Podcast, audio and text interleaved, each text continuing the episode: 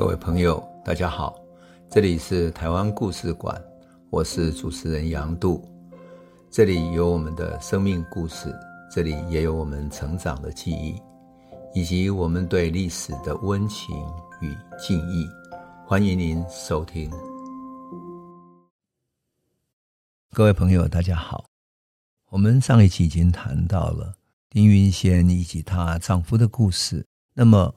在日本发动太平洋战争开始之后，其实整个台湾的命运完全不同了。当然，以日本的实力，其实打不起这么庞大的战争。他在中国大陆开战，太平洋又要对美国开战，你想那个战场拉得多大？而日本的人口以及日本的国力根本没有这个实力，所以他开始要使用他的殖民地，也就是韩国跟台湾人，变成他们作战的军力。可是台湾人这么能反抗，他们能够信任吗？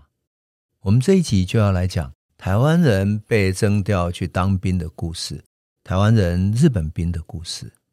一九三八年九月有一天的上午，郭雨新，也就是后来在党外运动非常著名的省议员郭雨新，也就是现在的监察院院长陈菊，他的恩人啊，他提拔了陈菊参与政治的。这样的一个郭雨欣，他当时还是很年轻，在一九三八年的时候，才二十几岁，不到三十岁啊。那么，这位郭雨欣，年轻的郭雨欣呢，急急忙忙的走进了一个律师叫陈义松的事务所里面，他手上拿着一张召集令，他说：“这下糟了，我要被调去当军夫了，几天之内就要入营了呀。”陈义松作为律师，他在台北哈开了一个律师事务所。他当然心里跳了一下，他心里想说：“我是市会的议员，上次陈义松参选市会议员，我有跟我们的朋友说过了哈。所以陈义松说我是市会的议员，东京帝国大学的毕业生，还是一个辩护士，也就是律师，应该不会调到我吧？可是他心里还是替郭雨欣感到难过啊。郭雨欣是宜兰人，是台北帝国大学农林专门部毕业的。”毕业以后，因为他的农林专业哈，所以变成就是板桥林家哈。他在林本源家族的株式会社工作，帮他管理农林的所有这一些事务。他是一个非常活跃的青年知识分子，而且郭雨欣才刚刚结婚，有了老婆小孩，妈妈又年纪大了，一定很害怕难过。这样的知识分子怎么会被调去当军夫呢？事实上，郭雨欣是生于一九零八年。生在宜兰厅的宜兰街，然后之后呢，到宜兰公学校念书，后来在宜兰的农林学校毕业以后，哈，靠着巨富林松寿的学费，哈，资助他进入台北帝国大学的农林专门部，所以一九三四年三月毕业了。毕业以后就进入了林松寿的公司，也就是林本源新植株式会社工作。那么这个时候他的长女才刚出生，后来当然。郭雨新变成非常有名，是在啊，我们台湾光复以后，特别一九四九年之后，他参与了民主运动，变成党外的这个一开始的开拓者，因此常常被称为是党外的祖师爷啊。好，我们回到一九三八年哈，郭雨欣去找陈义松的时候，陈义松要怎么帮他忙呢？事实上，日本军部要调军夫，这是很严肃的事情。因为这是日本军方，而我们都知道，日本是一个帝国主义者，而这时候日本帝国的军方是最有势力的，特别是发动战争以后。但是陈以松心里在想说：“我是一个议员，我帮选民来问一问，总是应该合理的吧？”所以他就到市政府去问，他说：“郭雨新是林本源的家长啊，就是家族工作的负责人嘛，你们这可以调他去当军夫呢？”当时啊，人们讽刺日。本军队里面的阶级排序是这样的哈，日本军队里面有很多人哈，很多军不同的这种排序哈。第一等是当军人，第二等是什么？是军犬，就军用的狗。第三等是军马，就是军队的马。第四等是军属，就是军人的家属。第五等才是军夫，也就是军夫的身份的重要性，其实比军马跟军犬都不如。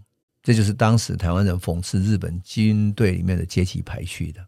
那么军夫连动物都不如，那么你这个时候派一个台湾家族大企业的总经理去当军夫，这什么道理呢？可是市役所的人回答说，这是军部的事情，不是我们市役所市政府能够决定的，跟我们没有关系，我们只是奉命行事。陈义松就很生气，悻悻然的回到他的事务所，一回来才发现啊，怎么我的征兵令也来了，而且三天之内就要出发了，他也吓了一跳，然后他就到处去一打听啊。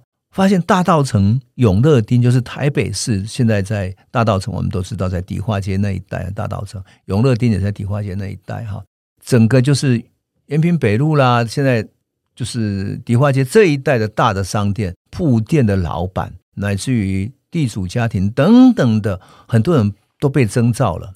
那么林本源家族里面的人几个大人啊，林林伯寿、林雄祥、严德修也被征召，而其他呢？台湾被征召当军夫的知名的人还有谁呢？律师李瑞汉、吴鸿麒。吴鸿麒就是后来当国民党主席吴伯雄的伯公，被公哈。事实上，吴鸿麒跟吴伯雄的爸爸就是等于是双胞胎嘛，哈，是孪生的兄弟。另外，像知名的医生在台湾已经很知名，像邱德金、施江南等等的。还有知名的企业家张宏图、江鼎元，这是客家人；陈金万、黄逢春等等，还有青年知识分子，全部都被征召了。哇，这么多的人，这么知名的人，是把台湾的这些知名的人准备送上战场去送死吗？而且还不是去做什么文化上的、知识上的事情，甚至于帮日本可以帮他们在日本在那种战争中去做一些有更有益的事情，不是去当军夫。军夫就是什么呢？去帮军队，比如说运送物资，然后等于像工人一样，哈，像工人一样去运送东西，或者当军队要建机场的时候，去推土啦、搬石头啦、建马路啦等等，就干这样的事情，那值得吗？所以郭雨新的妈妈啊，想到这个孩子这么有知识的一个一个年轻孩子，才刚刚爸爸，然后要去当军夫，送上战场。可能会死掉，当然非常的伤心。后来郭雨新妈妈一听说，哈，怎么还有这么多人都要去呀、啊？陈义松也要去啊，就要跟郭雨欣说：“你跟陈先生去，我会比较放心。他是律师，会照顾你一下。”啊，这个陈义松非常有名，所以他被征召的事情一传出去啊，哇，就很多人送来布条啊、旗帜啊。我们都知道，日本是对于民众去当兵是要恭贺他的哈。我们如果看到旧照片，就知道谁要去当兵的话，然后就大家写着长长的布条，有没有两边写着布条，然后大家欢送他要出征了。那么好几个布条旗帜送到陈义松的事务所来，上面写着“祝陈义松军出征万岁”，好几个布条写在那里，然后旗帜在他的门口飘扬。那农民组合重要的干部，比如说许月里啊等等，啊祝贺的旗帜也都送来了。整个法律事务所的前面摆满了旗帜，迎风飘扬。这搞得陈义松心里真的很不是滋味。他想说：“我明明要去送死，你用这种欢送会的方式啊，好像他要去当英雄一样。”出发的当天，哈，一个在新竹州，在新竹担任警务部长的日本朋友，还送来一把价值非常昂贵的长刀，就是长的类似武士刀这样哈。他说：“你要为国奉献的，所以这把刀要献给你。”然后陈义松也也是爱哄型哈，就是很爱爱摆姿态，他就把包刀子那个长刀配在腰间，然后做出雄赳赳气昂昂的样子，准备出发了。当然，在军部的强压的势力之下，他也不能不做这个样子。可是呢，他心里面想的是他妈妈不停哭泣的面容，他想说此去去哪里都不知道。军部要把他派到哪里去，他都不知道，做什么工作都不知道。做一个军夫，然后去去南洋去哪里运石头做工人，死在哪里都不知道。那台北市大道城的商人当然就在这个时间一起出发嘛，所以整个大道城附近的街道上面旗海飘扬，写满了祝贺某某出征，然后大家就非常壮观的在大道城里面一起走。然后这时候被征召的一个商人就走到陈义松的旁边。拉着他的手，悄悄地说：“陈先生啊，你到那那边哦，一定当法院的院长，因为你是律师嘛。到时候拜托你哦，你用我们来当你的书记官好不好？好歹我们会说台湾话，也会说中国话。那如果我们到中国去的话，你会说中国话吗？那这样子，你照顾我们，我们就不用上战场，会死掉呀。哎，陈义松就苦笑说：“三八啦，他说我去做军夫啦，俺们是要做去做法院院长啦。”他说：“三八，我只是去当军夫，又不是当什么法院的院长。”然后另外一个人就跟他说：“你不知道，到时候啊，日本人还得用我们汉族的人啊，因为我们会中国话呀。我已经拜托你了，到时候你一定要记得哦。”然后他们按规定到军营去检查身体嘛。现场呢，哎。陈立松看到一个他认识的日本朋友，那朋友走过来说：“哎，陈先生，你也来啦？你怎么也来了？”陈义松就只好跟他苦笑。啊，日本朋友说：“哎，让我来想想办法，看怎么办才好。”他就走过去跟一个在旁边检查的军医暗中说了一阵子。他检查的时候，那个医生说：“你的眼睛不好哦。”就看着陈义松的眼睛。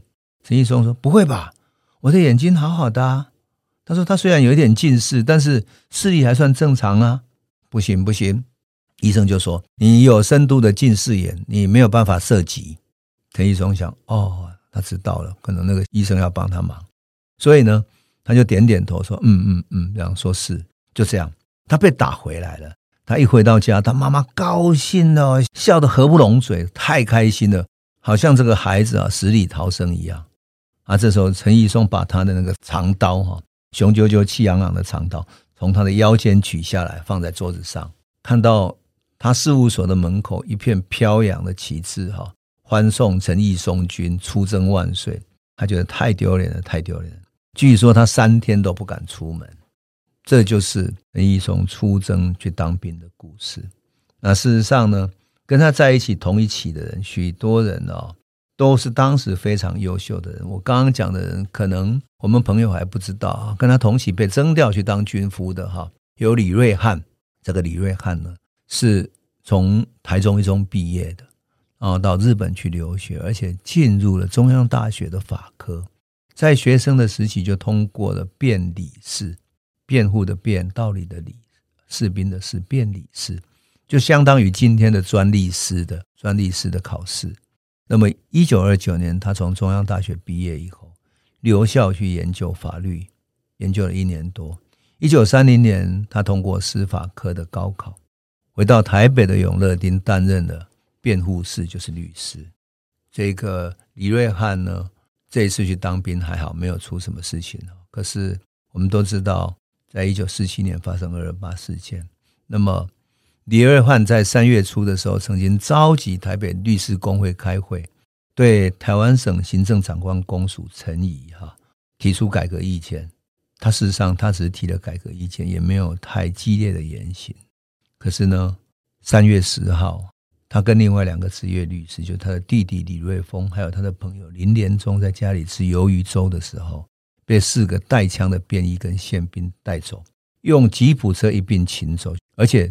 这几个宪兵也没有出示任何法定的文件，也没有告示过后来他们怎么处理，他们到哪里去了，从此失踪了。